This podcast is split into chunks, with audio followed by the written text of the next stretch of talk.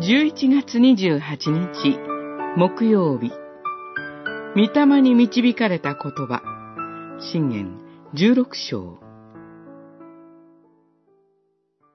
知恵ある心は口の言葉を成功させ、その唇に説得力を加える。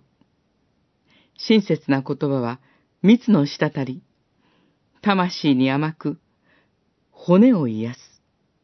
十六章、二十三節、二十四節。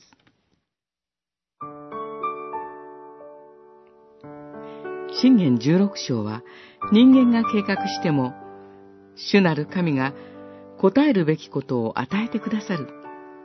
だから、主に委ねなさい。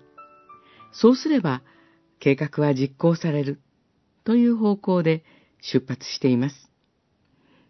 特に、舌、口、知恵、唇など、言葉に関する戒めが散りばめられています。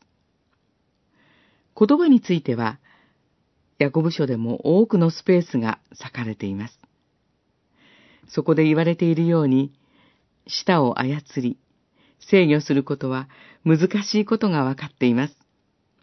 実際、他人から思いもかけないきつい言葉や、悪口を投げかけられたとき、立ち上がれないような思いになることがあるのではないでしょうか。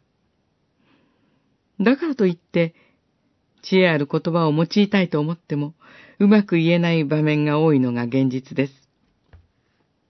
そのような時、精霊なる神に祈ることを、主イエスご自身が教えてくれています。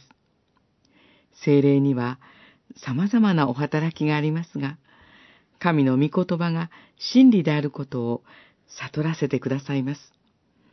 またどのように祈ったらよいかわからないときに、共にうめいてくださるお方です。